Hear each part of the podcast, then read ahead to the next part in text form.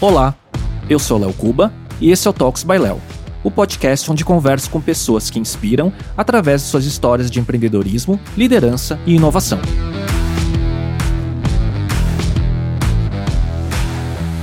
Pedro Weingärtner é fundador da Ace Ventures, eleita por diversas vezes a principal aceleradora de startups da América Latina e que hoje é uma holding de diversas empresas voltadas ao empreendedorismo e inovação. O Pedro é empreendedor serial, investidor anjo, autor dos best-sellers A Estratégia da Inovação Radical e Transformação Radical, além de professor e palestrante em eventos como o SXSW. Conversamos sobre essa trajetória, seus aprendizados e insights sobre inovação, sua visão sobre o ecossistema de startups no Brasil e muito mais.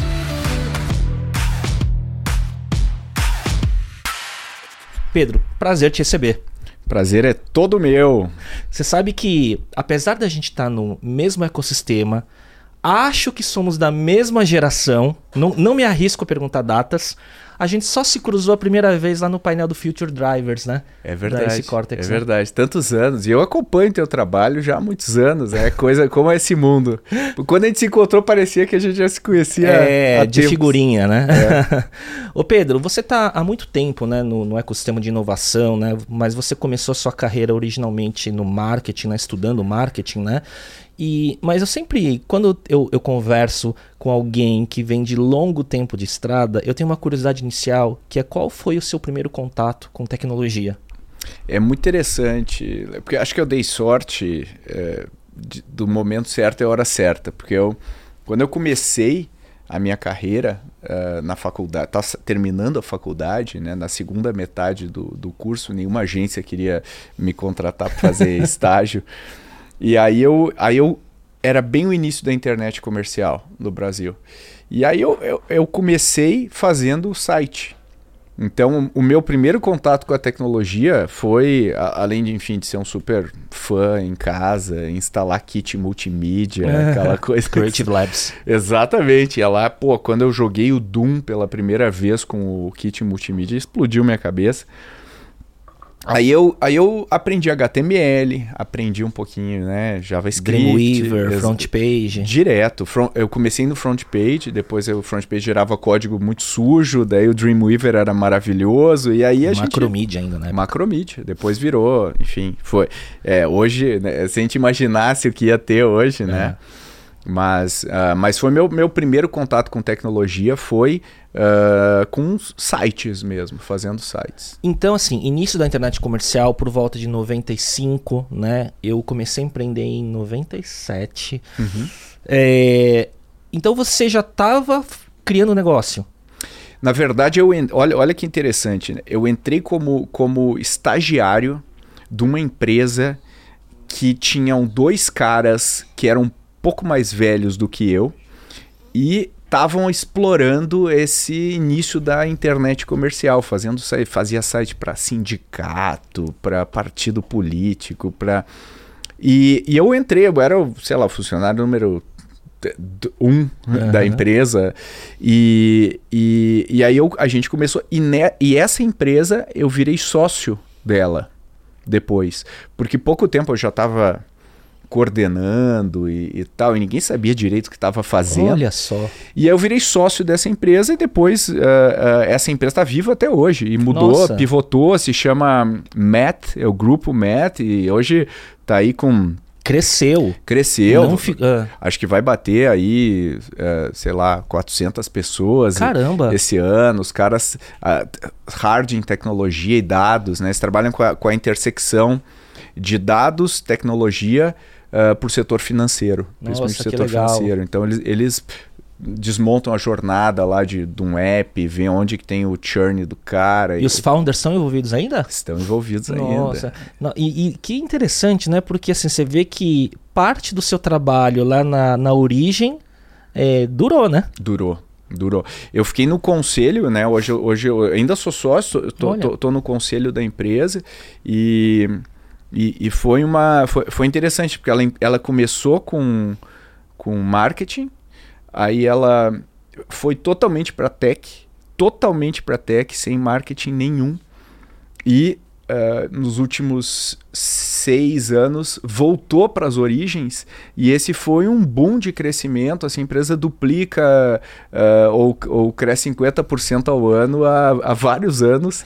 E, e, interessante isso, porque você vê então founders que não pararam de estar tá antenados não. com onde a inovação estava acontecendo e não estavam acomodados, né? Não, muito pelo contrário. Hoje eles estão dando. Me, me, me, me, dão um banho quando eu falo de AI. Que legal. É um negócio, os caras estão anos luz lá, porque imagina, trabalham com dados. Quando a gente fala de uh, pô, chat GPT, os caras bocejam, porque é. eles já estão há, há, anos trabalhando com machine learning, entendem o que, que é e implantando um monte de, de projetos. Então é super legal ver uh, o, o que a empresa foi se adaptando. Isso exige, né? Eu como acompanhando empreendedores, exige um, um, trabalho muito forte de adaptação constante, Sim. né? Então, e é curioso porque essa sua primeira empresa que você fez parte continua sendo um exemplo de uma empresa que se adaptou, foi resiliente e sobreviveu, né? Uhum. Porque se você for ver por taxa de mortalidade, você acertou de primeira, de certa forma, né? É. Como empreendedor, né? Exato, é, exato. Mas, é, mas assim, é, é, eu acho que é um pouco de resiliência com. Um, adaptabilidade. Sem dúvida. Né? E, porque é muito fácil você. Eu sempre falo, a empresa morre por duas razões ou acaba o dinheiro ou acaba o gás do uhum. empreendedor. Né? Não tem outra causa. É verdade. Porque sempre tem um, um segundo round. Sim. Se você está com gás e ainda tem um pouquinho de dinheiro no caixa, sempre tem um amanhã. Né? Fora, fora isso, é, a gente pode botar mil outras teorias em Sim, cima, mas é. Se você tem o que fundamento, né? Exatamente. Você acorda de manhã e fala. Ah, não aguento mais é. essa empresa. Aí ela vai morrer. É. Não tem como ela dar certo. Você sabe que uma pergunta que eu ia te fazer no começo, né, e eu mudei, era qual foi sua carreira pregressa a empreender? Daí, eu sempre faço uma pesquisinha, né, de LinkedIn, entrevistas. Cara, não tem carreira pregressa em nenhum lugar do Pedro. Não tem, cara. Empresa, executivo, não tem, né? Então, por isso que eu falei, deve ter empreendido desde o dia 1 e de certa forma foi isso. Você sabe quando você fala de início da internet comercial, né? Eu tenho uma memória assim, porque é, eu é, no colégio, né, final, começo dos anos 90, antes de ir para a faculdade, eu fiz ensino médio com um amigo que nós éramos os nerds da, da, da, classe, né? Os dois que iam mal no esporte, então só eu programava no Apple II desde, os, desde o início da adolescência. Ele tinha um Apple II. Me identifico, II, me identifico. Ele tinha um Apple II GS, né? Que era um, uma versão superior ao Apple IIe que eu tinha, né? E a gente ficava trocando disquete de 5 e 1 quartos com softwares, né? Piratas, né? e um ia na casa do outro e tal. Aí uma vez é, eu fui pra Poli e depois ele, ele não foi pra faculdade. Uma vez eu fui na casa dele, eu vi no quarto de empregada um hackzinho com vários US Robotics de, 100, de 56 kbps. Tô montando uma BBS, não sei o que. Eu não tava muito ligado né, em, em, em BBS. Anos depois, ele se juntou com outras pessoas, veio se tornar STI, um dos primeiros provedores Provedor. de acesso, que depois ele vendeu para PSINet, se não me engano o nome da empresa, uma empresa latino-americana. Ele vendeu, se não me engano, em 97. E esse mesmo grupo de cinco founders da STI montaram logo em seguida o HPG. Olha aí, cara. Primeira, primeira startup né, de páginas grátis na internet. Uhum emulando um pouco o Geocities. Geocities né? brasileiro, é isso que veio na minha que cabeça. Que 18 meses depois venderam para o IG por 60 milhões de reais. Foi 20 milhões do primeiro exit, 60 milhões do segundo. E eu lembro muito disso porque ele era, a gente foi muito próximo. Eu entrevistei ele numa Indie Arena, porque depois ele foi morar na Singapura, não como o Eduardo Saverin, mas similar. E, mas foi uma das primeiras histórias de duplo exit do mesmo grupo de founders que, que foi formado, sabe? Então, naquela mesma época onde produção de site, acesso à internet, então era a, o momento de acesso e dos fundamentos da infraestrutura da internet comercial, né? É isso aí, é isso aí. A gente via muito é, esses deals e eu achava, então, desde a infraestrutura de, uh, de transações como um mercador, esses caras B2B. Uh, ah, tinham vários caras que conseguiram fazer exits uh, relevantes nessa Sim. época, né? O, o... E, a, e aí é foi, foi, Teve os primeiros fundos de VC, foi nessa época, né? Sim. né? Teve a, a, uma das pioneiras aí, a CRP, Inclusive investiu na gente lá atrás. Foi, foi, a gente captou dinheiro lá na, na, primeira empresa com VC. E foi aí que eu conheci VC do outro lado da mesa. sendo participando do conselho. E aí a gente gastou dinheiro com, com coisas inúteis é, e, e, ficou com sócio. O que sobrou foi, foi sócio e os conselhos, as reuniões de conselho sempre foram eu aprendi muito. Então, eu, eu entendi o, o, o smart money, o papel do VC dentro da trajetória de uma empresa do outro lado da mesa, primeiro. Governança né, e tudo mais, guidance e tudo mais.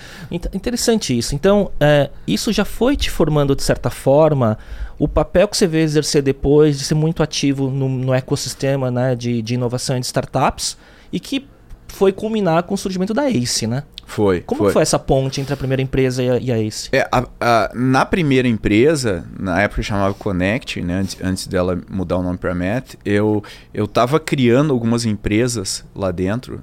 Seria um corporate venture building, né, o nome chique. O nome existe hoje. Atual. Mas a gente criou algumas empresas e, e uma delas uh, que eu estava tocando era uh, fazia monitoramento de mídias sociais, chamava Zubit. Que várias ferramentas depois vieram surgir, né? Várias, várias. E algumas que tiveram exits muito grandes, né? Hum. Mas eu tava part-time no negócio e mas eu adorei criar um produto digital, porque a gente só prestava serviço até então. E serviço é uma coisa que ah, eu sei bem. É. acaba outro. Né? E, e, eu, gostei, eu gostei muito da ideia de você ficar trabalhando em cima do teu produto e ele vai gerando um efeito meio, juro composto passando o tempo. Já era um SaaS? Já era um SaaS. Uhum. E, e aí, uh, bem nessa época eu conheci o Mike, que é meu sócio hoje. O Mike tinha vendido uh, duas empresas dele. O Mike é o único cara que teve dois exits quase simultâneos e burnout completo. e, só que ele não consegue ficar parado. E aí a gente uh, uh, começou a tocar um, um, um, um, primeiro, primeira empresa de reserva de restaurantes aqui no Brasil, chamava Zupa. Uhum. Foi lá que eu, que eu comecei a frequentar o ecossistema brasileiro. Eu ia naqueles eventos que a gente estava comentando BR antes, New né? BR Tech, é. aqueles da Laje. Uh, tinha da Microsoft também. Tinha. Na é. época da Silvia Valadares, esqueci até o nome. É verdade, é uhum. verdade. Um abraço para a Silvia aí, está nos ouvindo, sim, sim. querida Silvia Valadares. Mas uh, esse, foi meu primeiro contato, né? Do outro lado também, como empreendedor. Porque até então você estava na, na arena construindo, né? Construindo né? e continuei uh, em produto. E aí a gente vendeu a empresa, também essas coisas de ciclo de mercado. A gente vendeu a empresa em 2012 para o peixe urbano. Olha. Esse SAS. Esse, não, não. O SAS a gente vendeu depois uh uh, para uma empresa chamada Newin. Uh -huh. Mas o, o, essa. Uh, essa incubadora. Essa, não, não. Essa, essa empresa de reserva de restaurantes. Pô, desculpa, sim. Okay. Chamava Zupa. -huh. A gente vendeu peixe urbano. Na época tinham muitos sites de compra coletiva no Brasil. Sim. E, e o peixe urbano era o nosso maior cliente na época. Aí foi Júlio, Júlio Vasconcelos, Sim. aí está ouvindo, um abraço pro Júlio. É, e, e aí o Júlio comprou, né? O Peixe Urbano comprou, in, incorporou o produto, éramos três sócios, um dos sócios foi para dentro do Peixe Urbano, depois virou até CEO do Peixe Urbano. Olha. É, que infelizmente não, não existe mais hoje. E aí eu e o Mike, a gente pensou, um pouquinho a gente vai fazer agora? Daí não sei, mas vai ser juntos. A gente uhum. só sabia, a gente se apaixonou, é, foi, foi amor à primeira vista. E a gente começou a fazer investimento do anjo. Então a gente começou a fazer investimentos. Uh, eu, era o, eu, eu era o único cara aqui em São Paulo. Né? O Mike ficava, até hoje, né? Fica nos Estados Unidos. A gente pegava outros grupos antes, tinha um grupo no Rio, a gente trabalhava, que era o Gavia Angels. Sim. E, e eu, eu era o, o hunter aqui dos deals. Então eu ia nesses eventos todos e tal. Aí investimos. E nisso veio a ideia do Mike, uh, porque ele estava apoiando uma aceleradora lá nos Estados Unidos. Hum. Veio uma ideia de gente, pô, por que, que a gente não faz isso aqui? E na época tinha poucas aceleradoras. Uh, tinha o Felipe Matos estava tocando lá o, o Farm, Sim, Startup, Startup Farm. Farm. Eu entrevistei ele já. É, a 21212 estava começando, né? A Waira estava dando os primeiros passos. Carlos Pessoa. Nossa, é verdade, tá, todos esses né, daquela época. Tava à frente. Hoje o Carlos Pessoa é do nosso conselho. Olha. Então olha como são as coisas, né? E todo mundo naquele momento começando uma década atrás, né? Uma década atrás. E vocês uh, tinham esse, esse padrão de, uh, de onde vocês iam modelar esse, esse modelo de negócio da que virou a Ace ou vocês foram um pouco também investigando e é. tropicalizando? A gente primeiro tinha uma, uma concepção bem copycat do da Techstars. Sim, sim. Então, lá de Boulder, né? De Bo fomos lá. Brad Feld. É, o Brad Feld foi um dos investidores. Sim. Daí tinha o, o David Cohen. Um, Pedro David... Sorrentino estava lá numa época, eu acho. É depois, depois. Sim. Aí o David Brown, que eram, que eram os dois founders. Uh, a gente falou, pô, esse é um modelo legal. E esse tinha um modelo que eles tinham aceleradoras uh, locais uh, que fomentavam. Então a gente começou com, esse conceito de ter programas de aceleração locais. Que faziam sourcing, né? Que faziam sourcing em diferentes uh, cidades. Né? A gente chegou aí para Goiânia, Rio, uh, Curitiba. Uh, fomos, fomos, se espalhando. E, e aí o, o que aconteceu foi que a gente falou não tinha deal flow suficiente, não tinha empresas suficientes no Brasil, então o que a gente fazia? Bom, eu vou uh, acelerar 10. Aí tinham três que a gente adorava. Aí tinham cinco que a gente achava legal e, tinha, e aí a gente começa, pô, por que, que a gente não investe só naquelas três? E não. E, e, e aí, quando a gente faz um bet, uh, tem uma questão uh, de cronológica, que eu, eu preciso que o cara comece junto. Então, e às vezes não é o timing dos empreendedores. O ponto de maturidade não pode ter tanta distância entre é. eles, né? E a gente não podia deixar um cara que tava, pô, já tava com super faturamento, começar com um cara que tava concebendo ainda. Sim.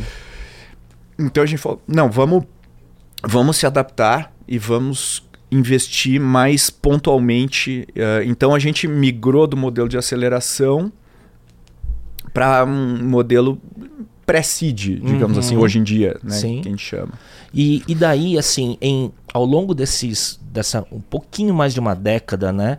É, de aceleradora, vocês foram virando um, uma holding né, com diversas unidades de negócio que cobre um, um, uma horizontalidade muito maior. Então você tem esse pré-seed, você tem consultoria né, de inovação corporativa e por aí vai. Né? Como, isso, como, uma coisa foi é, surgindo de dentro da outra, como que foi diversificando? Foi, foi. A gente, quando, quando começou a fazer isso, a gente sempre foi muito próximo do ecossistema. Né? A gente gostava muito de colaborar e isso sempre teve, até hoje, está no nosso DNA, então a gente gosta de fomentar, a gente acha que.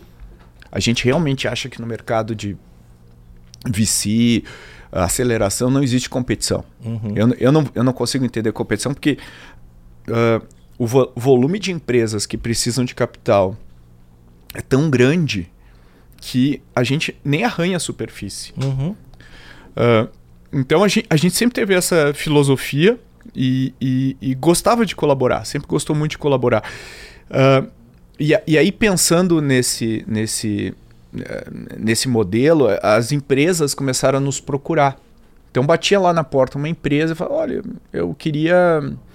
Aí tinha aquelas coisas bem vagas, né? Ah, eu queria me aproximar do ecossistema. Porque elas, as startups estavam lá, estavam lá, né? e, e a gente, mas o que, que o cara quer se aproximando do eco? O que, que ele e aí a gente começou a, a, a fazer alguns programas, porque o modelo de negócio de uma aceleradora é, é muito ingrato, né? Porque quando eu tenho uma uma aceleradora, imagina só que eu, eu capto, eu vou, vou, vou, números fictícios, eu capto 10 com uma equipe de 15 pessoas.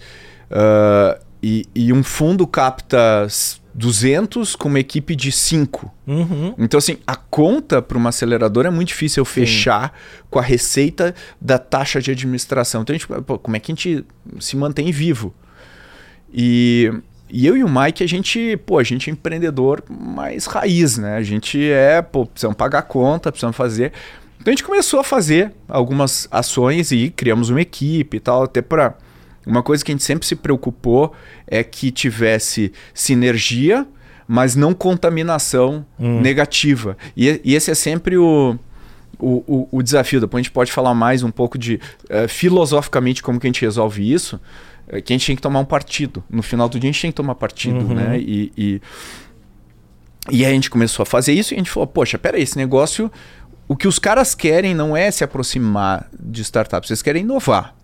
Isso. Qual o problema Exatamente. né, que eles querem resolver? É, é. Eles querem inovar, então a gente precisa estudar isso. Então a gente começou a estudar, eu estudei um monte, tanto que culminou eu escrevendo livro Sim. sobre o tema e tal. Então a gente fala, não, então vamos ajudar os caras a inovar, não vamos ajudar os caras a se conectar com startups. Se conectar com startups é um meio, e aí a gente criou essa empresa que depois virou a Ace Cortex. E daí criamos uma equipe para ela, né? E, e, e, e, todo o modelo da Ace tem equipes que, que tocam.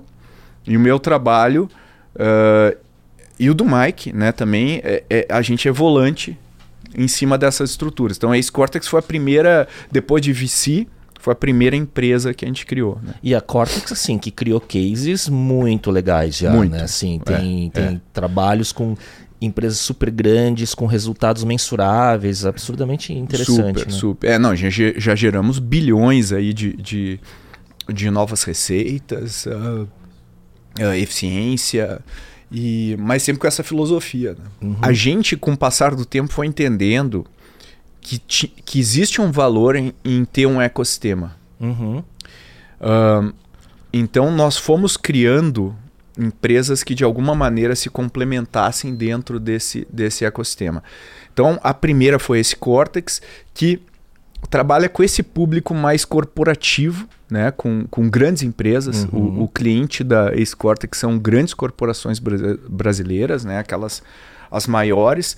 Um, depois a gente criou uma empresa de educação, chama Future Dojo, e aí, o que, que a gente faz? Enquanto que a Ace Cortex trabalha inovação no contexto mais corporativo, a, a Dojo trabalha educação no contexto pessoa física. Hum. Então, muitos dos analistas, gerentes e diretores dessas empresas acabam se capacitando, porque a gente viu que existe uma, uma falta muito grande de, desses skills na maior parte dos profissionais do mercado. Uhum. E não é só o cara da inovação é todo mundo é o cara da inovação Sim. hoje, né? Sim. Ou deveria ser. Sim. Então a gente criou, inclusive na Dojo, um, um, um dos produtos que foi um hit esse ano foi um que chama Benchmark Field Trip, onde a gente leva o cara para conhecer cases uh, de outras empresas. Então, uhum. basicamente, ele passa dois dias de imersão e o legal é,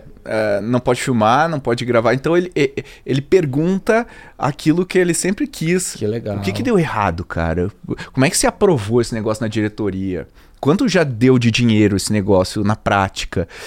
E aí a pessoa, pô, isso aqui deu errado, isso aqui eu capenga, isso aqui é legal, isso não é. Então a pessoa sai com uma visão.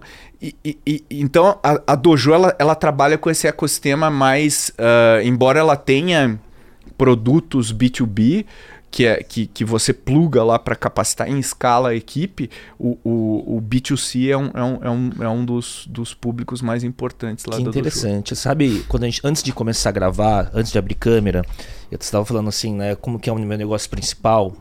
E lá a gente atua em três esferas, né? Uma é de marketing e comunicação, um lado mais agência, um lado mais que a gente chama de digital business, que é todo tipo de plataforma transacional e de dado que vai trazer resultado de negócio para a companhia, seja o e-commerce, marketplace, plataforma B2B, CRM, por aí vai, né? É, só que o que, que a gente começou a ver ao longo do tempo, né? A gente atua nessas duas esferas, é, um mais de comunicação e marketing, outro de performance, mas a gente começou a ver que é, para gerar inovação, se não tivesse uma normalização do conhecimento de inovação, tecnologia, né, com uma cultura digital sendo formada no middle e senior manager, quem assinava o cheque, ele não compreendia o que o cara estava trazendo para ele. E aí a gente começou a criar umas trilhas, né, de, da nossa forma meio empírica, de entender, putz, eles precisam aprender sobre isso, isso e isso, e começamos a criar uns workshops e digital days in company, trazendo especialistas do mercado, e isso virou a, a, o terceiro pilar é da nossa aí. empresa.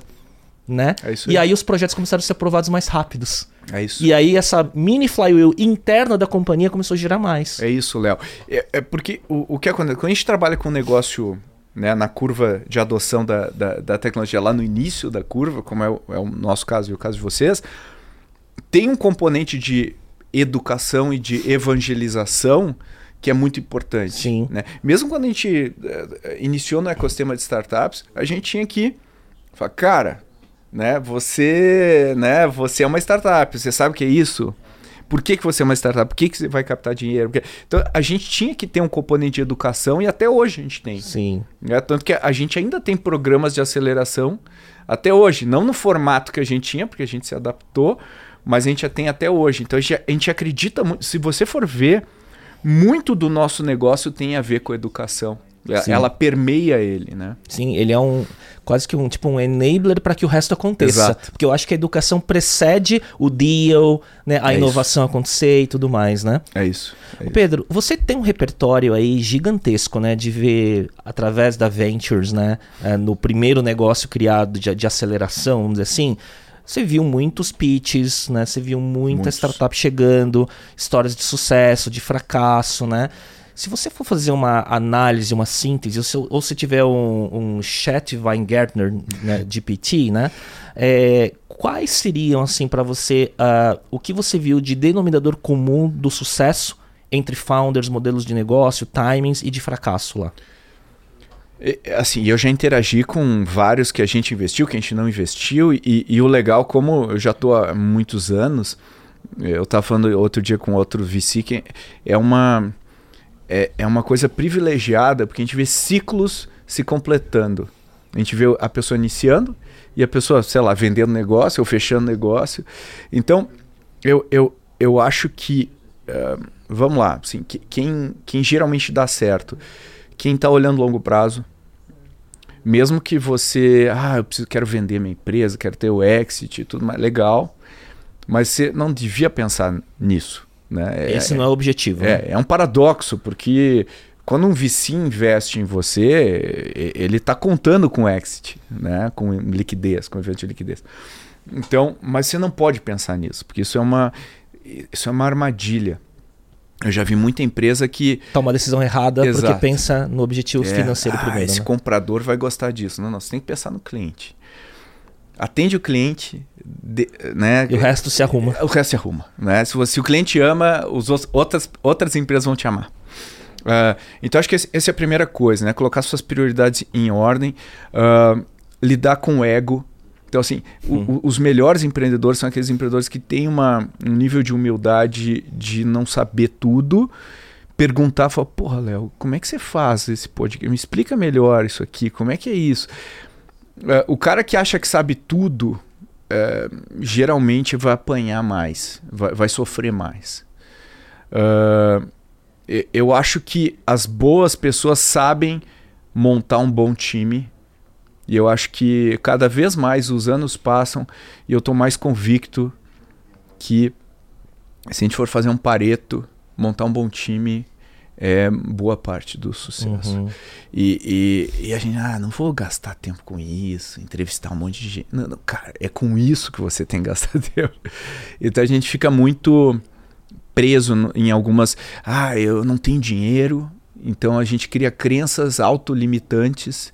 Porque as melhores pessoas não são movidas por dinheiro. De novo, paradoxal, né? Ah, não tenho dinheiro, tá? Mas se o seu negócio é bom e sua cultura atrai, você vai atrair gente boa Exato, cara. que vai ser remunerada de outras formas no longo prazo, né? Exatamente. Se eu chegou, Léo, pô, tem um projeto aqui, cara, que, pô, vai te dar uma grana. É, é.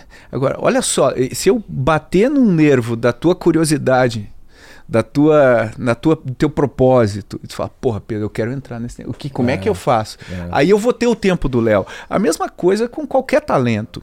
Gente boa atrai gente boa. E eu vejo muito empreendedor falando assim: não, bota um estagiário, uma estagiária É. aqui. Então, estagiário, você não devia contratar estagiários. Né? Porque estagiário consome energia. O papel Você do vai passar o tempo todo treinando. treinando. e aí o estagiário ou a estagiária vai, vai, vai chegar num nível legal, o mercado vai estar comprador para os skills dessa pessoa, você não consegue pagar essa pessoa. Né? e, é, claro, vai ter uma, um- um um- um- uma fatia que vai ser retida. Sim. Mas você vai perder, vai. vai ah, então, assim, eu penso em estagiário para alimentar o pipeline de talento. Não pode ser para resolver problema de curto prazo. Sim. né? Se você pensa assim, você vai se frustrar. Né? Ah, E aquele negócio, né? Se tudo que você tem na tua empresa é dinheiro, ferrou, né? ferrou. Você só vai conseguir as coisas pagando e pagando caro, né? É, você fica preguiçoso e, e você fica com uma, com uma, uma falsa ideia de que para resolver as coisas você precisa jogar dinheiro no problema. Então contrata o cara mais, contrata o melhor que tiver no mercado. Não é, é, você contrata, você consegue pagar. E a gente viu agora, Sim. né, com, com essa toda essa, essa esse hiper eh, inflação aí dos valuations das rodadas de investimento, o empreendedor fica meio preguiçoso, fi- fica, ah, ah, fica pouco criativo. A gente perde. A inovação ela, ela, ela não vem da abundância.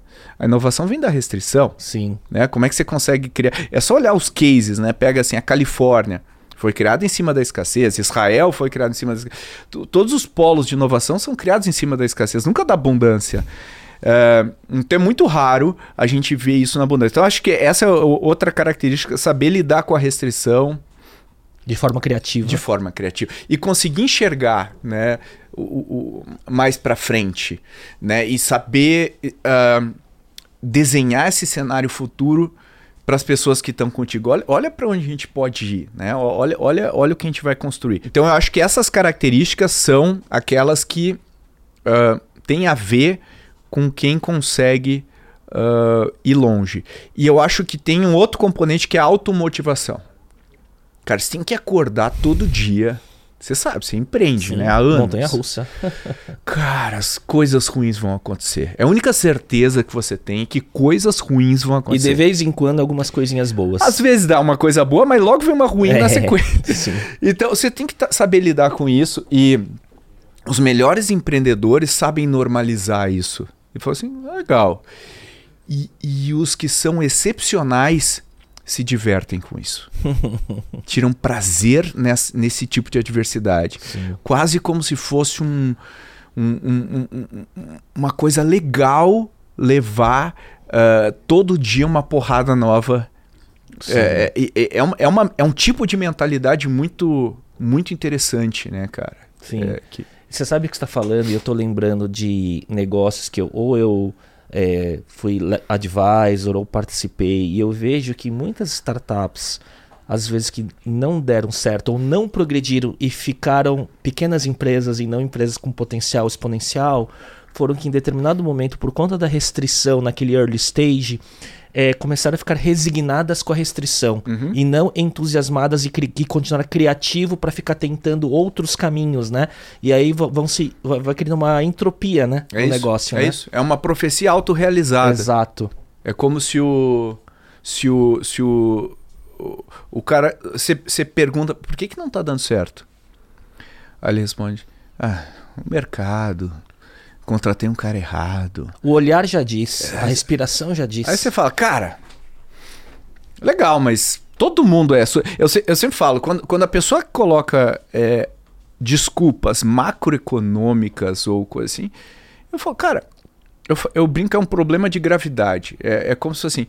Todo mundo está submetido à lei da gravidade. Você não pode falar, pô, infelizmente a lei da gravidade está me prejudicando particularmente muito. Senão eu seria concorrente da SpaceX. Exatamente. O, nem- nem- o Elon Musk nem a lei da gravidade. É, não existe. É, exato. É, é. Aliás, eu, vi uma frase do Elon Musk que, é, que, é, que, que eu gostei muito, que é assim. As únicas leis de fato que existem são as leis da física. As demais são recomendações. Muito bom. e ele Bem gosta, ele, né? ele gosta de lidar com as leis da física. Sim, sim. Ma- mas eu acho que e eu acho que quem não é, é, eu acho que essa questão de mentalidade é, no final do dia crescimento é mentalidade da- da- é, su- é- é parte da sua cabeça N- n- você não vai conseguir isso é, Uh, pô, você já deve ter visto mais, muito mais do que eu, até porque você está no mercado do marketing. Empreendedor vai fazer mentoria contigo e fala: pô, Léo, se eu fosse mais conhecido, eu venderia muito mais. Sim. Então eu preciso de marketing. Eu preciso Sim. botar dinheiro em marketing. Daí você começa aí três casas depois da vírgula, mas o que você vai fazer? Para entregar o quê? Qual a tua Quer dizer, você, na terceira pergunta a resposta não vem. É. Né? Então é o, mesmo, é o mesmo princípio da startup que acha que com dinheiro resolve tudo. Exato. Não é? Porque Exato. você não consegue aprofundar em outras camadas que são os problemas a serem resolvidos. Isso. Porque o que, o que acaba acontecendo é que essas coisas, tipo, ah, eu não consigo vender porque eu tenho uma, não tenho máquina de vendas. Cara, se a máquina de vendas é o que está separando você de ser um unicórnio, meu Deus. Eu, não, não vai te faltar dinheiro. Eu vou colocar dinheiro agora é, do, da física. É, não é isso, né? E, e geralmente é, o problema é, é, tá mais embaixo. O problema, às vezes, a pessoa tá com dor na coluna e ela vai no médico da coluna. E, as, e às vezes ela diagnostica que é, é a pisada. É. A pisada da. Então, assim, geralmente o problema é minha proposta de valor é ruim. Não é aquele sintoma superficial. Exatamente. Você não está conseguindo vender, não é porque falta vendedor. É porque você não tem um produto legal que atende uma dor legal. Que tem. Que você explica para o cara de uma forma simples e elegante. E as pessoas é, elas subestimam a importância de você explicar o teu produto de uma maneira extremamente simples. Então, o cara, não, nosso produto, meu problema é que o cliente, eu já vi isso aí, meu cliente não entende o que eu falo. É culpa do meu cliente é. que não tem noção do nível de refinamento que o meu produto tem. Ou o meu segmento ainda está muito atrasado. Está atrasado. Não tem isso é, também? Eu tô à frente do Sim. mercado. Legal, cara, mas é, não, não, adianta. Não, é, parte do teu trabalho é timing. Você precisa Exato. estar no lugar certo, na hora certa, com o produto certo. Você sabe que já mais de uma vez, os ouvintes, quem assiste, já deve ter ouvido falar isso algumas vezes, tem uma, um TED Talks do Bill Gross, da Idea Lab, né, que ele fala sobre as das análises que ele fez em centenas de startups que passaram pela Idea Lab ou não, ah, que deram exato, certo. Timing. E ele vê quais são os fatores e tabula tudo. E ele fala: ah, você acha que é time, funding, ideia? Não. O primeiro elemento era o timing e depois, óbvio, equipe, ideia, funding era acho que é o quarto item, assim, sabe? É isso, é isso. Né? É isso. E você sempre pode adaptar. Você sempre pode pivotar.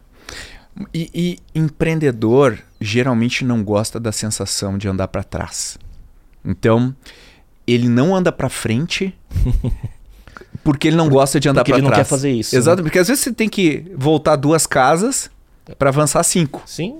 E, e, essa sensação de voltar duas casas tem, tem até a ver com a psicologicamente com a nossa repulsa a perder. Né? Se eu falo, pô, você prefere, né, é, né o que, que é pior, né? É, é você de, deixar de ganhar 100 reais ou você perder uh, sei, uh, 10 reais. É perder 10 reais. Acho né? que você, é você que gosta de futebol? Não gosto de futebol. Não gosto de futebol. Não mas gosto. tem um ditado aí que o.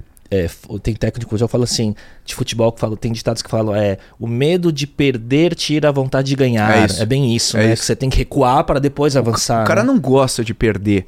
E eu acho que que, que um,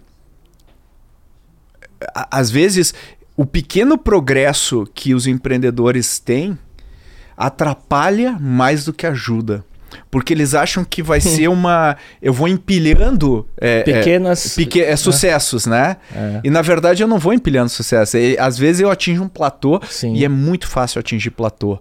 E, e, e, é muito curioso, porque às vezes a gente vê assim: empreendedores, há quantos anos você está fazendo isso? Ah, estou fazendo isso há 10 anos. E você andou só isso? E, e você tá andando de lado. Não, mas eu evoluí, tá? Evoluiu. É, mas, mas e aí? Incrementalmente. Ah, porque eu não tenho dinheiro, porque ninguém me vai. É. Eu, cara, desculpa, cara. E, e, eu acho que sempre é o momento certo para você mudar. E às vezes a pessoa fala: Não, tô há 10 anos, agora, agora tô cansado, vou fazer outra coisa. E eu falo: Cara, se você for fazer outra coisa, você vai ter que criar outro produto para outro público. Ou seja, o que, que, é mais fácil? Você adaptar os, a sua empresa atual ou você criar uma nova. Às vezes a pessoa quer criar uma nova porque ela não aguenta mais. Tem empreendedor serial é que é só porque cansou da empresa anterior, É isso. É? É? às vezes empreendedor serial porque o cara criou um monte de Nunca deu CNPJ. É isso, nunca deu certo, né? E a história da sua primeira empresa, a Met, é isso, É né? isso, Ela total. tá crescendo muito depois de quase, sei lá, 20 Cara, anos. mais de sei lá, 20 anos, exato. cara. É uma empresa que. E ela andou de lado por muitos anos. Até que a gente falou, cara, não dá. Né? E a gente fica, não, agora eu vou, agora aquele cliente vai fechar. Ag- Agora, não, não vai. É, sempre tá num futuro próximo o, o sucesso, né? Exatamente, você- você tá se iludindo. É. E, e- e- ninguém se ilude melhor, ninguém ilude melhor do que você mesmo. Sim, Você se- sim. o seu- Empreendedor, ele é mestre em Porra. contar histórias que... Exatamente. né? Pedro, eu tenho mais uma pergunta com duas partes aqui, que é uma curiosidade minha, né? Existem é, startups que passaram pela ACE que você falou, puta, meu, acho que essa startup não vai dar. E deu muito certo, se você é, pode falar algum caso. E você teve algum caso de empresa que você passou no seu processo de triagem para entrar em bet, que depois deu muito certo? Super, super, várias, várias. É, a gente chama até de anti-portfólio, essas que dão super É certo. todo fundo até tem isso, né? É, e, e a gente aprende muito com isso, né? E, e, e uma coisa que, que ah, eu acho que aquelas que. Eu, eu vou, eu vou dizer um padrão, né? Aquelas que a gente adora o modelo de negócio. Fala, cara, esse modelo, de, isso aqui é incrível, a gente está na hora certa, o mercado é isso, agora é só crescer. Mas a gente não está 100% confiante no time. E às vezes não é, não, não, não é que as pessoas não são boas. Às vezes tu, você olha o LinkedIn de cada pessoa do time fala, uau, esses caras são ex super empresas, já montaram. Já... em-" E, e a gente, às vezes a gente esquece que eu posso ter todos os ingredientes na cozinha. E Mas- pode não dar liga. E pode não dar liga. Posso não fazer o prato que eu quero. Por N razões. Ah, e o contrário, às vezes a gente já trouxe uma empresa que a gente ficou meio desmotivado com o modelo de negócio. Cara, esse mercado é meio pequeno. Mas a gente se apaixonou pelo time. Esse time. E esses caras nos trouxeram muitas alegrias. Porque eles mudaram. Porque aí que tá, a gente, e- e especialmente no nosso estágio, a gente quer ter segurança. E no nosso estágio, o processo de investimento, ele tem mais uma cara quase como se fosse uma empresa de recrutamento e seleção do que um cara que vai pegar um Excel e vai olhar e falar, olha, tá, o churn. Porque o churn do cara que fatura, sei lá, 100 mil reais por mês é irrelevante. Porque é, às vezes o cara, não, agora eu preciso controlar meu churn. Não, cara, não é hora de Você não tem escala, né? Exato. Não, é assim, quem é que tá. uh, Quem é que tá saindo? Quem é que tá cancelando? E quem é que fica? E por que o cara que fica, fica? Às vezes são duas personas e uma delas tá cancelando e a outra tá usando um monte o produto. E, e, e- e aí o cara fica tentando reter os caras estão cancelando, em vez de dobrar o esforço naquelas features que fazem o cara que ama, ama o produto amar mais o produto. E, e eu acho que tem, tem, tem esse elemento. Ah, mas o que, o que eu percebo, né? o- então, assim, para para dar um exemplo, não- esse não é um exemplo é, de, uma, de uma empresa que a gente não acreditava. É, Mas é o exemplo de um empreendedor que a gente acreditou muito. Que foi, por exemplo, o Helmut, que é um empreendedor da, da Logcomex, que acabou de receber uma rodada gigante aí ah, e trabalha com logística. Ah, eu sei, e que foi, que foi até citado como um exemplo numa matéria recente de ah, os cheques estão voltando. Os cheques estão voltando, exatamente. Né? Foi a Riverwood, foi um fundo Sim. gringo, então é legal. E o Helmut, cara, é um cara que. Tu vai lá, tu fala com ele, ele é um cara que.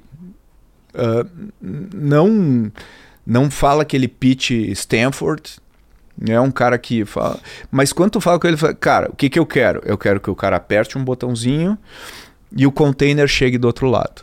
É só isso. E aí ele, ele simplesmente pega isso e transforma isso numa empresa e a cada milestone que ele bate, ele fala, legal, qual que é o meu próximo? Qual que é o meu próximo? Aí primeiro era só os portos, depois era só os despachantes, e ele vai ele crescendo. focou, ele não Focou. abriu demais, ele foi focando cada etapa. E ele é uma máquina de execução. E Então- tava num bet seu. Tava num bet. E era um cara que falta, ah, cortaram a luz na casa dele.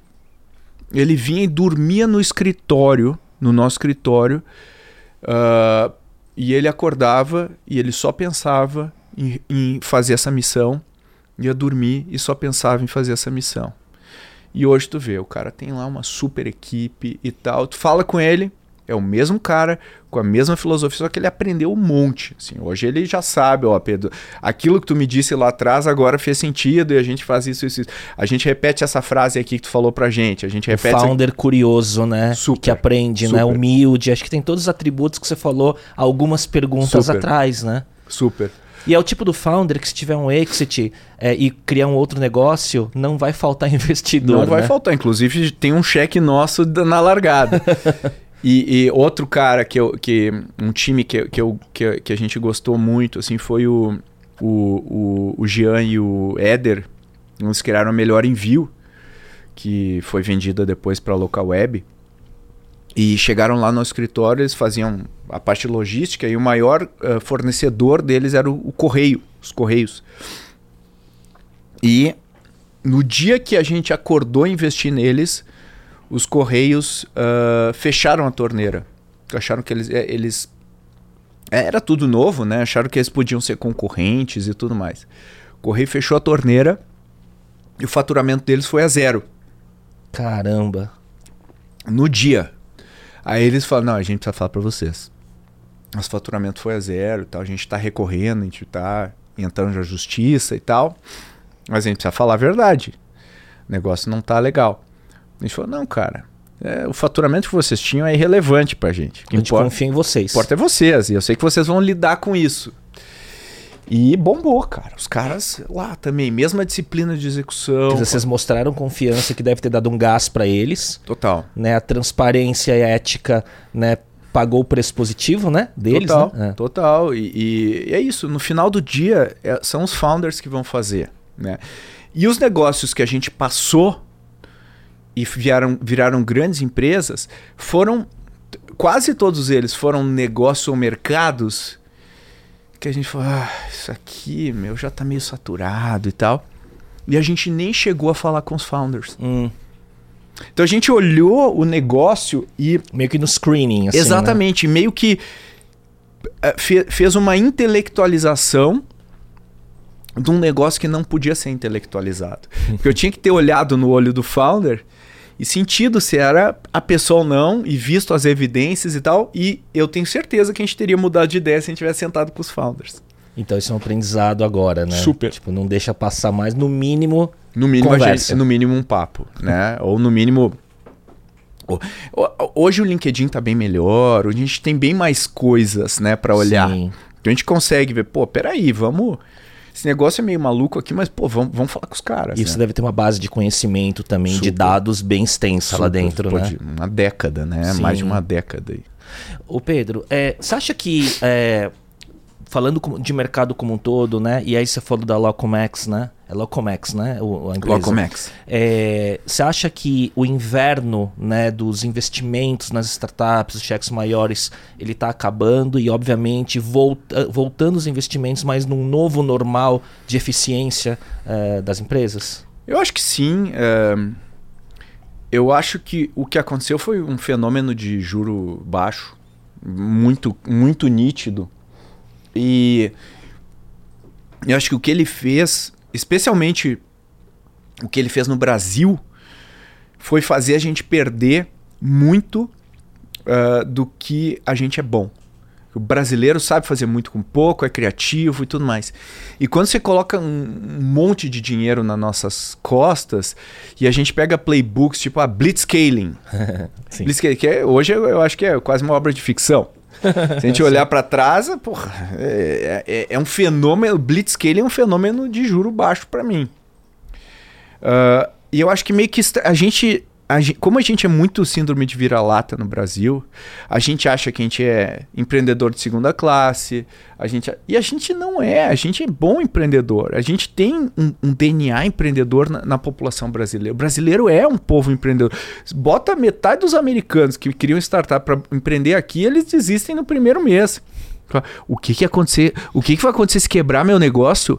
Não, não vou fazer, porque lá quebra o negócio, tá tudo bem. Lá aqui o cara se ferra né? Tributos aqui, pelo amor de o cara Deus. fica né? com o nome sujo por décadas. Lei trabalhista. É um horror, é um horror. Então, assim, o brasileiro, ele, porra, ele, ele é um cara diferenciado. Claro, se a gente pegar o que tem de bom lá, experimentação, como é que eu, como é que eu escalo mesmo um negócio e combinar com a nossa criatividade, fazer mais com menos e tudo mais. Porra, eu acho que a gente tem uma combinação fantástica. Então, assim, eu acho que não parou nada. Uh, do ponto de vista de criação de novos negócios, todo mundo criando negócio, todo mundo faz... a gente vê isso porque a gente recebe, uh, a gente está investindo mais do que a gente jamais investiu nos últimos 10 anos agora no CB Insights. Uh, a gente foi o segundo VC que mais investiu na, no, no quarter. Caramba. e a gente continua apostando porque a gente acredita que agora é hora de plantar. E, e, agora é hora de olhar os negócios bons, né? Que estão aí Total. na oportunidade, né? Total, tem muita coisa legal. E acho que os empreendedores entenderam o recado. Porque super valuations não são bons para ninguém. Uhum. Nem pro, muito menos para os empreendedores. Que acabam. É, um valuation alto demais atrela várias coisas a ele. Desde contrato que tem preferência de liquidação stock option dos meus funcionários, que se baixar eh, todo o valor que eu gerei para eles eh, vira fumaça. Uh, quanto dinheiro eu vou conseguir lá na frente colocar no bolso? Eu acho que com valuation mais alto vou colocar mais, não é verdade Sim. necessariamente.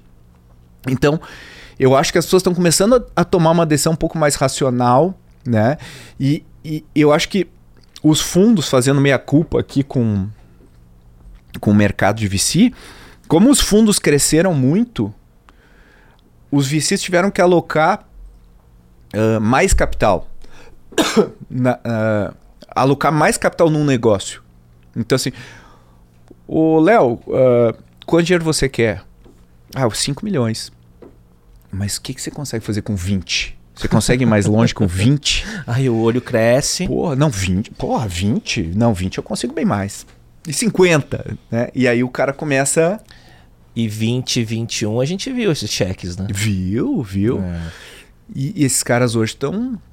Tá, tá muito difícil para eles conseguir uma nova rodada. Sim. E um down round é muito machuca muito uma, uma, empresa. É, e aí o upside do empreendedor, né? Quando você muda Nossa. Né, no, com down round e essas é, preferências de liquidação que no, no médio prazo, é, o, o, próprio, a própria motivação do empreendedor vai embora vai às embora. vezes, né? Vai embora. Você fica como se fosse um, um refém dando uma situação que você criou. Sim.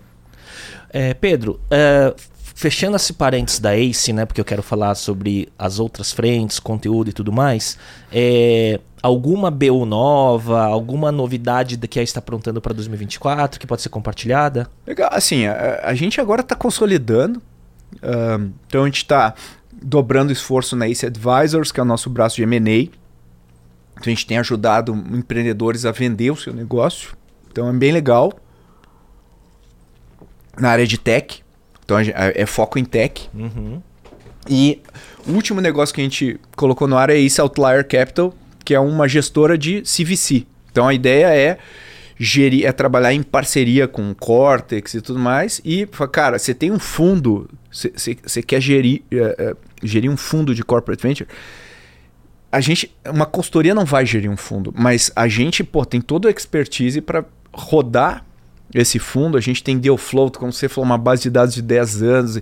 Então, a, a ideia é, é, ser mais uma camada de, de, de, fomento, que a gente consegue investir em mais startups junto com corporações. A gente acha que vai ter, tem um crescimento bem grande de, de CVC no Brasil.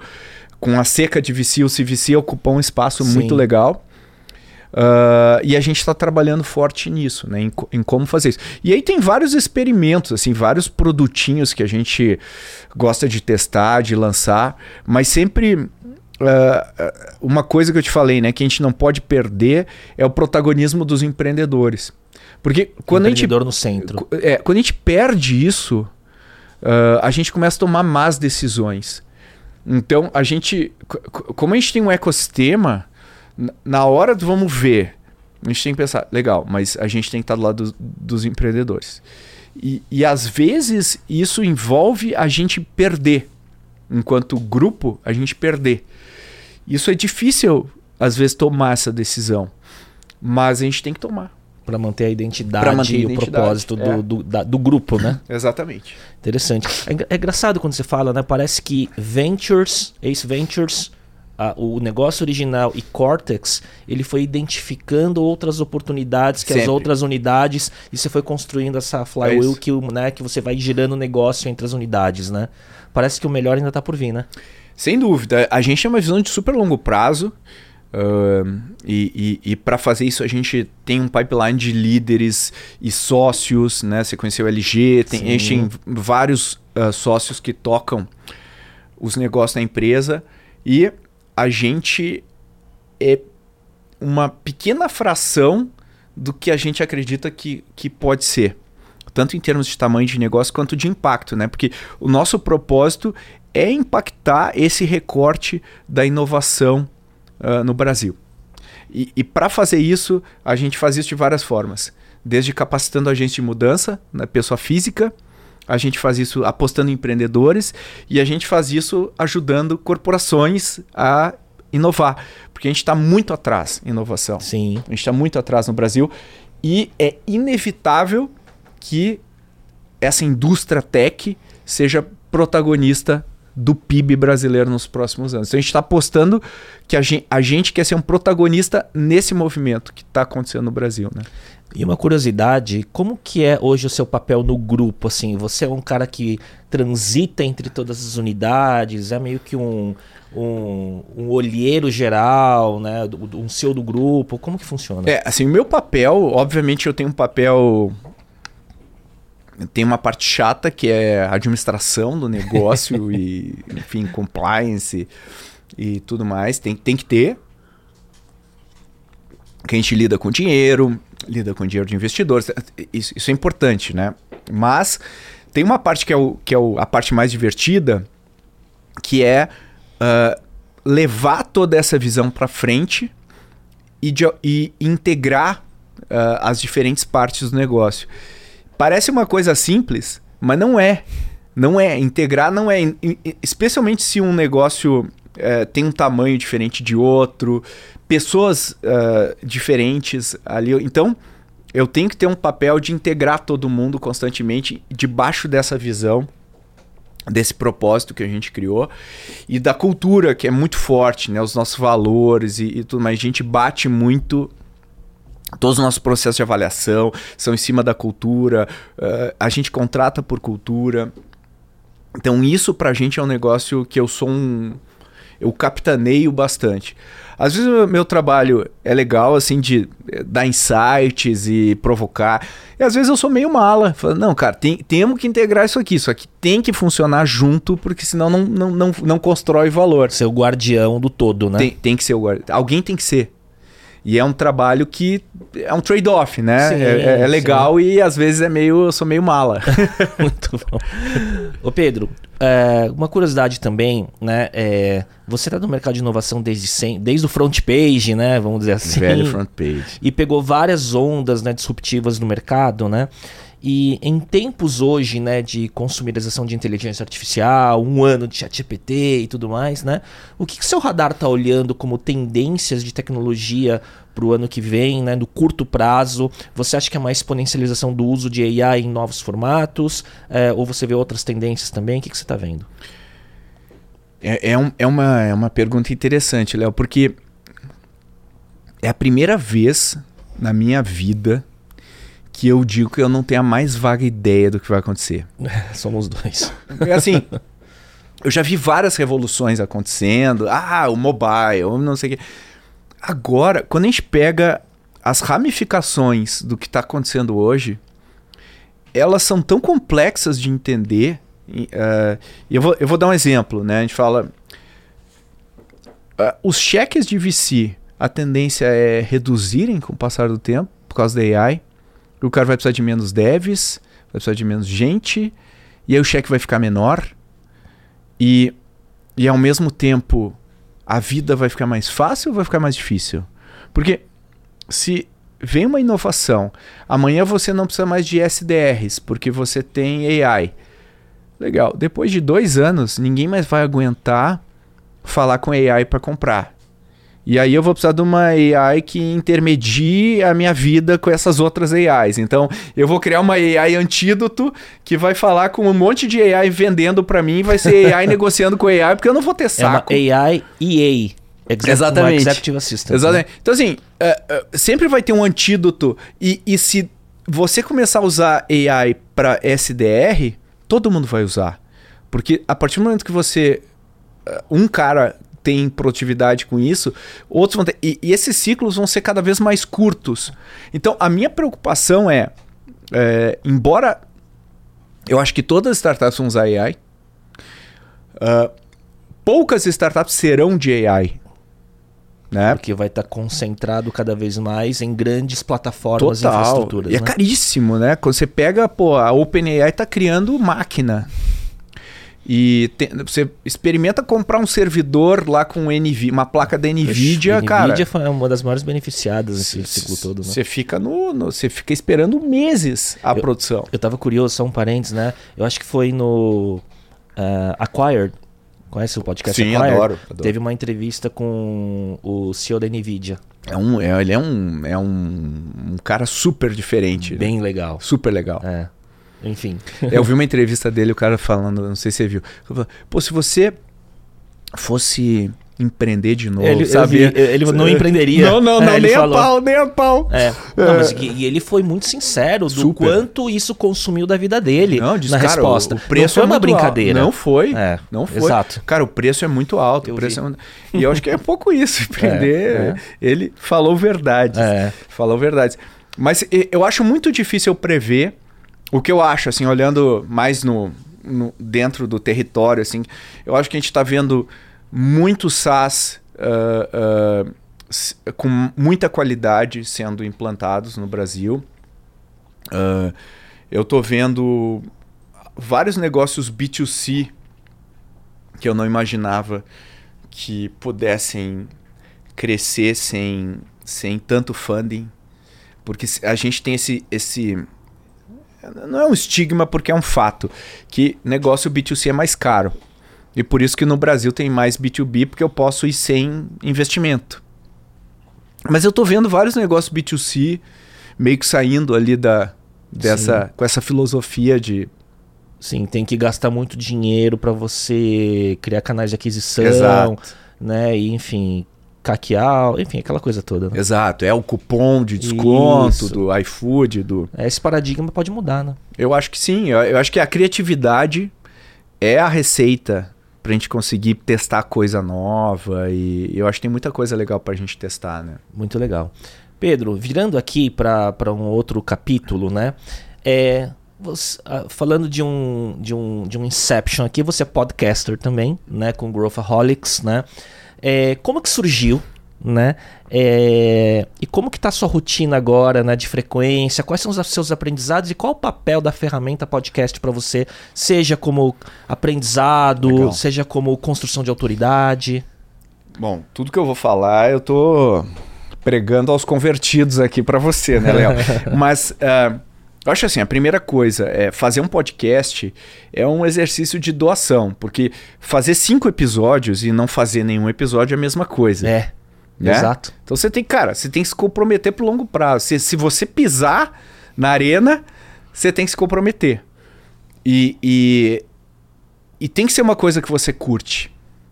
Porque se você não gosta de fazer isso, se não gosta de conversar com pessoas. Se você não for curioso. Cara, se, se você não, não, não tiver prazer em aprender coisa nova, você não vai. Então, assim, eu adoro aprender, conversar com gente legal. Eu adoro discutir conceitos. E às vezes você não tem esse espaço no dia a dia. Às vezes você não. Os caras estão todo mundo entregando até aqui e tal. Você, Peraí, vamos discutir o futuro da. Cara. E o podcast permite assim, de maneira bem egoísta, você discutir essas coisas. Então, o Growthaholic surgiu de uma proposta, assim, porque a, a ACE a gente fala que a gente é Growthaholic, né? Então a gente é viciado em crescimento e tal. Então, pô, vamos criar um podcast que tem essa mesma proposta e a ideia é abordar temas uh, com geralmente dois convidados e eu, um, com um roteiro que é uma, é uma referência, mas não é um que a gente segue. E, e a gente tenta uh, uh, extrair o máximo de um assunto que às vezes não é tão óbvio. E esse assunto ele, ele, ele flerta tanto com empreendedorismo quanto com assuntos às vezes mais relacionados à inovação corporativa. E o, a, a grande, às vezes, dificuldade é manter ele interessante para todo mundo ao longo do tempo. Então, é, esse acho que é o aprendizado. Às vezes a gente fa faz um negócio excessivamente corporativo, tipo, como estruturar a governança de inovação. Cara. Primeiro que não vai gerar clique para o pessoal ouvir, para começar é, o episódio. O cara vai falar, porra, meu, 10 caras vão vibrar. Mas os outros vão falar, Sim. é, cara, não vou passear com meu cachorro ouvindo Sim. isso. E, e, e, e se eu for um negócio meio perseguir clique, eu vou otimizar para um negócio muito raso. Exato. E aí, esses caras que você gosta, eu também gosto, né? O Acquired, pô, episódio de três horas, né? Pega o tipo Hardcore History lá do Dan Sim, Carlin. Dan Carlin. Porra, tá sino também. Seis horas lá, às vezes, no episódio. Todos os meus, meus podcasts favoritos são os caras que Sim. sentam e conversam com calma, né? E caras muito bons, Muito né? bons. Na condução, que, no exato, repertório, né? Que, isso, e, e acho que essa é a palavra, repertório. Você, se você não traz alguma coisa e você não questiona, fica aquela coisa meio... Rasa. É, fica podcasts de atualidade. Assim. Exato. E eu acho que não é a proposta. E, então, assim, o que, que eu aprendi? Então, te, você tem que manter uma frequência no meu caso, a rotina foi: a gente grava cada quinzena. Duas, toda quinzena a gente tem um, um, dia que a gente grava. Eu gravo dois episódios, que é o meu limite, eu tava te falando. Uhum. E, e, a gente sempre tem um estoque aí, que nem você, de uns dois, né? Uns dois aí pela frente. Uh, e lança semanalmente. Semanalmente, toda quinta-feira de manhã. E, e, e eu acho assim que o segredo, tá falando, tem que ser um negócio fácil, então eu gravo em casa, Lá o setup não é nem perto. Isso aqui, isso aqui é um, é um parquinho de diversão. Eu tô, é, eu tô no, né, no, no, na Disney. É, e, e tem que ser um negócio que eu, eu, eu tenho que. É, eu tenho que sair do episódio e falar, porra, eu aprendi. Eu foi legal. Cara, você tem a sensação quando você é, grava o seu podcast que você sai energizado? Total. Que é aquele seu momento que você consegue se desconectar né, do dia a dia e você tá lá aprendendo, conectado, você sai com gás para seguir o dia, né? Total. Eu, eu literalmente entro em flow no meu é, podcast. Exatamente. Eu falo, uau, que legal, eu tô aqui conectado é, e. É.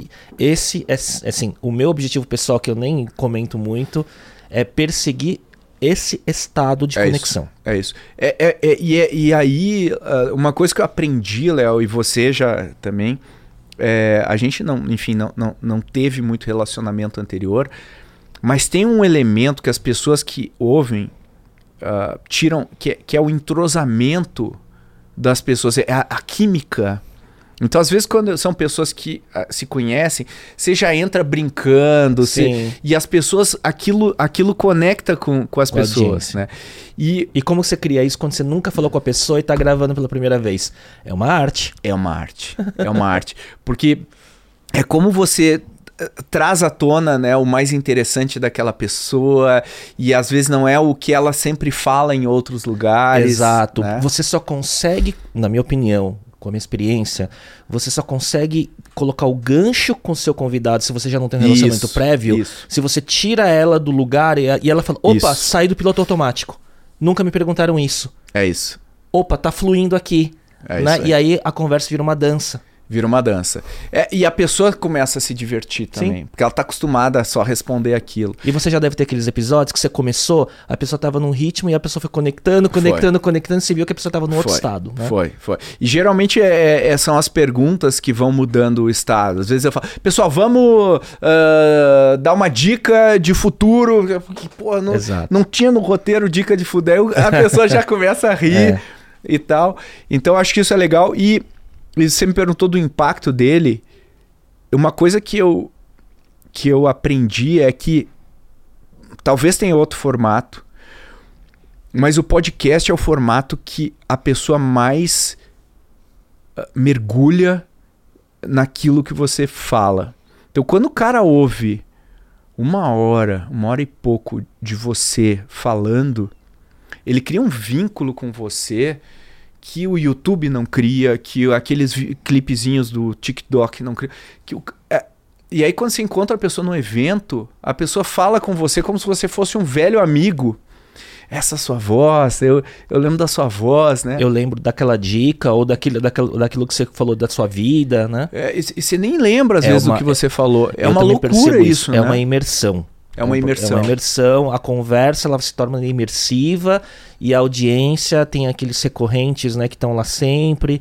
Eu acho muito legal isso. Eu acho muito legal. E aí agora você vê, né, no você, você deve aquele no Spotify, no Rapid lá que a galera posta e te manda, olha só, você é o número um aqui da Exato, Cara, exato. que- É, um, é um- um orgulho, né? Você fala, cara, pô, É um va- vale a pena. Me- Mesmo que não sejam tantas pessoas, mas tem um número É de pessoas. satisfação. Cara, É que uma ouve satisfação. tudo que você faz. É. Né? E, e- e acho que pra você é isso também. É muito mais sobre o craft do conteúdo Total. e essa satisfação do que a monetização. Total. Você perguntou, ah, você, o seu podcast ele, ele é, ele gera, a receita gera, mas é, Não é- se não, não- gerasse não é. também eu estaria aqui. É, existem outras maneiras de gerar receita, talvez bem menos trabalhosas Sim, do que, do que essa, dúvida. né? Não Mas é. indiretamente também está construindo autoridade, que também nem É é, o objetivo primário, né? Não é. Mas enfim. Eu acho que você se conecta com as pessoas, você, você, e é uma, é uma, é uma coisa assim. eu- hoje eu, eu dei muitos anos aula na SPM e eu sinto muito falta dessa interação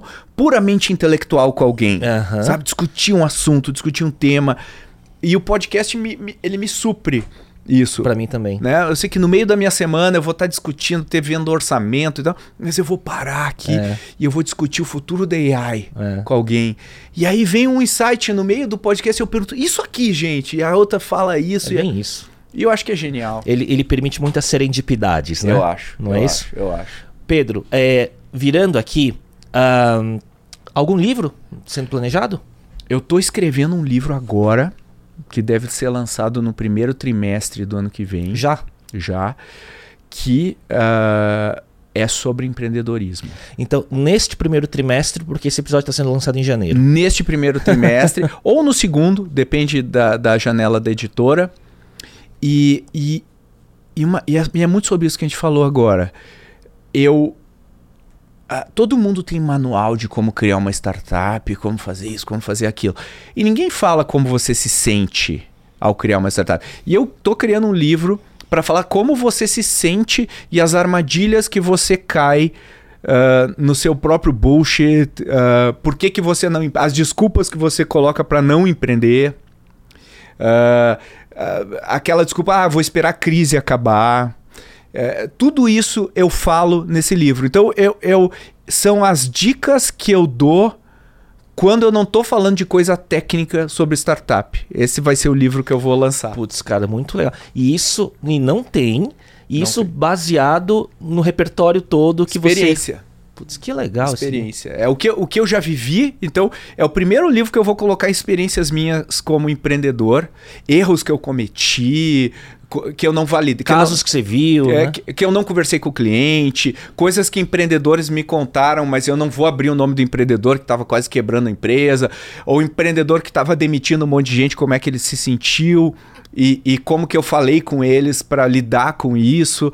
Então, é, é so- é- o livro é sobre isso. Ele, ele tem um pouquinho de método, assim, mas muito pouco. Eu não falo nada de Lean Star, não falo nada. Eu só falo basicamente sobre como a gente pensa. Tem um pedacinho do que você falou das dores e das dificuldades que geram aprendizados, que é um pouquinho que me lembrou Hard Things About total, Hard Things, né? Total, Do mas super Horowitz. inspiração. É. Super inspiração. É, que é um livro que, que quando lançou eu comprei. Assim, eu tenho quase tudo no Kindle, né? Mas os livros que eu mais gosto eu compro hardcover. Eu também, eu também. Porque eu gosto de pegar, Eu gosto. olhar, arriscar. Bota né? o post-it. Exato, é. revisitar É. e por aí vai, né? E É. quando lançou, me, me, chamou, me chamou muita atenção. Muito. Sabe? É. Muito. É, ele, ele mexeu comigo. E eu, eu, eu, eu falei assim, pô, que que eu, o que, que eu posso de- dar de conselho para aquelas pessoas que me procuram no corredor do evento quando eu vou? Pedro, eu tô pensando em criar um negócio. Eu tô com um negócio aqui que eu. Tá aqui o livro. Eu, cara, lê isso aqui. é, você vai se sentir como se o livro falasse com você, né? Então, assim, é, desde você pensar com a sua própria cabeça, ah, fala assim, cara, você não precisa criar uma startup. Você pode criar uma ONG. Você pode criar uma empresa que é um jogo infinito. Você não precisa se, se adequar às regras dos outros. Não se preocupe tanto com os manuais de como criar startup. Quer dizer, é meio assim para quem quer criar alguma coisa, né? O mundo precisa de pessoas que estejam afim de colocar a sua marca no mundo. E, e o livro é para essas pessoas. Ele transita É. sobre as coisas interiores que às vezes, muitas vezes não se compartilham, né? Exatamente. Eu falo até sobre, por exemplo, o meu amigo Edu Lira lá criou é, Gerando Falcões. Não, porra, não é uma startup. Mas, pô, Mas que o impacto é, um- é de uma, né? super- é de escala, é, né? ele- ele tem um propósito claro, tá criando, profissional ali na gestão. E por que, que você precisa criar uma startup? Então, eu, eu parto até dessa discussão mais ampla. Putz, eh, pré-venda já vou estar comprando, viu? Boa, vai ser uma honra. Pedro, ó, reta final aqui, algumas perguntas mais rápidas, tá? Pra gente ir pra, Bora. pra, pra finalizar. Mas aqui, ó, primeiro, né? Eu sou. Você tem muitas, muitos chapéus que você veste, né? Na Ace, né? é, produzindo conteúdo, é, board de empresa e por aí vai, né? Você, você, tem- você me parece ser um cara que tem algumas manias pra gestão de tempo, produtividade. Tem mesmo? Ah, é, eu não sou tão rigoroso, mas assim, eu, eu sempre faço um planejamento no final da minha semana, faço o meu review da semana, eu me avalio como eu fui na semana e eu digo o que, que eu preciso realizar na semana seguinte. E eu coloco na. Eu, eu, eu, tenho dois, duas personas minhas. Eu tenho o Pedro, que é o chefe do Pedro. e eu coloco essa persona do meu chefe me mandando o que, que eu tenho que fazer. Quando eu entro segunda-feira, eu só obedeço o que aquele cara de sexta me falou. Isso me ajuda a ser produtivo. E eu, e eu, e eu aprendi que eu coloco. ah, O meu to-do é no papel da semana. Então, a minha maior satisfação é riscar todas as coisas que o meu chefe Pedro me disse na sexta-feira. Na outra sexta-feira, e aí eu reporto pra ele que eu fiz tudo que eh, ele me mandou. Esse é meu hack. Isso poderia ser um multiverso de Pedros. Exatamente. É, muito bom. Exatamente. É, última aqui dessa, desse capítulo é quais são os seus hobbies para recarregar a bateria? Eu adoro cinema, adoro ver filme, eu sou viciado em cinema. Ah, hoje em dia eu adoro passar tempo com a minha família, com meus filhos, é onde eu passo boa parte do meu tempo. Ah, e eu gosto muito de viajar. Eu, eu, e, e eu gosto de viajar assim, em lugares não tão, né, tipo Patagônia. Eu gosto de viajar coisas legais assim. É, Eu sei que tem viagem e filhos logo mais. Então, indo para penúltimo bloco, tem aqui, eu não faço isso, mas eu coloquei aqui uma pergunta da audiência quando consultei os universitários sobre a sua passagem aqui. E me mandaram uma pergunta para falar assim: olha, pergunta pro Pedro o que, que significa metamorfose disruptiva. Isso é um bullying que eu faço com o LG, eh, que teve aqui. E ele foi revelado, então. O LG, o LG tinha um, um, um, um blog. LG, CEO da Ace-Cortex. Exatamente, que era, o me- era o metamorfose disruptiva e eu fico sacaneando, porque é, é sacanagem, mas não devia ser, porque o LG ele é muito bom comunicador e ele fazia uns vídeos com uma empolgação muito alta. E aí eu fico fazendo bullying. Não, hoje, eu, hoje tu tá numa vibe metamorfose disruptiva. E, é- é- e era muito É um engraçado. É um meme, é um meme, mas era bem legal. É, ele tinha feito uma segunda pergunta que eu vou passar e a gente vai para as dicas finais, que foi que era quais são os cinco melhores jogadores do Campeonato Brasileiro de Futebol Eu não 2023. faço Mas você já me deu, Mais você já me vaga. deu a dica lá atrás quando eu perguntei de futebol. Eu parei no Falcão. Reta final, eu sempre faço um bate-bola de pergunta e resposta rápida, que um dia vai virar um Tools of Titans. Boa, aí, aí eu um gostei. dia vai virar. É, um hábito que te ajuda no dia a dia, Exercício físico. Eu adoro. diário. Diário. Boa. Minha cabeça. Ajuda a minha cabeça. De manhã? De manhã cedo, primeira coisa. Um livro que você recomenda. Uh, High Output Management do Andy Grove. Clássico, né? É, esse é o. é- tudo que você precisa para gerir um negócio tá lá. Um podcast, filme ou série que você gostaria de recomendar, significando que um conteúdo que você consumiu que você queria recomendar. Eu acho que o Acquired é, é, o, é o, assim, o mais legal. E agora na vibe do, do, do, do, do Charlie Munger, que faleceu recentemente, o Poor Charles Almanac. Eu recomendo muito, inclusive uma edição linda que a Stripe, a editora da Stripe, relançou agora, que tá magnífica. E Charlie Munger, que deu a única entrevista num podcast pro Acquired, É isso aí. e um mês depois ele faleceu. Faleceu. Que coisa. Que coisa. Ele é um gênio. Um app não óbvio que você usa com frequência. Que não seja WhatsApp, redes sociais. Eu, eu vou dizer um app não óbvio que eu uso. Just Watch. Pra, Ah, eu, é- eu pra procurar onde que o filme tá, onde que o filme streaming. tá. Eu é, eu uso. adoro. Mesmo que eu uso. E a última, existe alguma frase que te representa, tá no topo da sua cabeça? Cara, é, a- é, eu acho que você vai se identificar porque era o nome do teu podcast anterior, que é o, o Homem na, na Arena, o discurso do, do, do Roosevelt. Eu acho que mexe comigo de uma maneira muito incrível.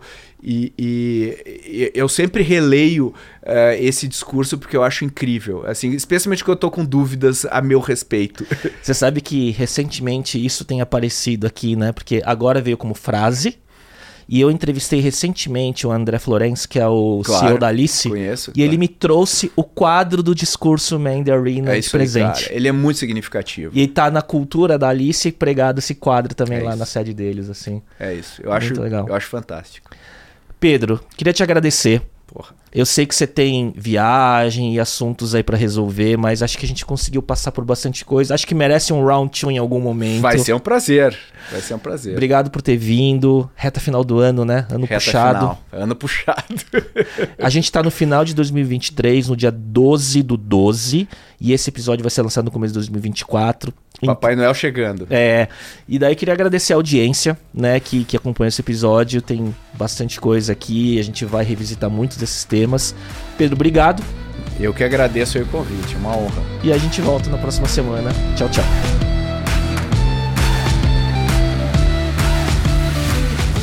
E para você que chegou até aqui, queria te convidar a acompanhar o canal no YouTube, o perfil no Instagram e no TikTok, onde você pode se atualizar sobre as novidades do podcast, assinar a newsletter e ver conteúdos derivados. Procure por Talks by Léo no YouTube e Léo Cuba no Instagram ou no TikTok. Até lá!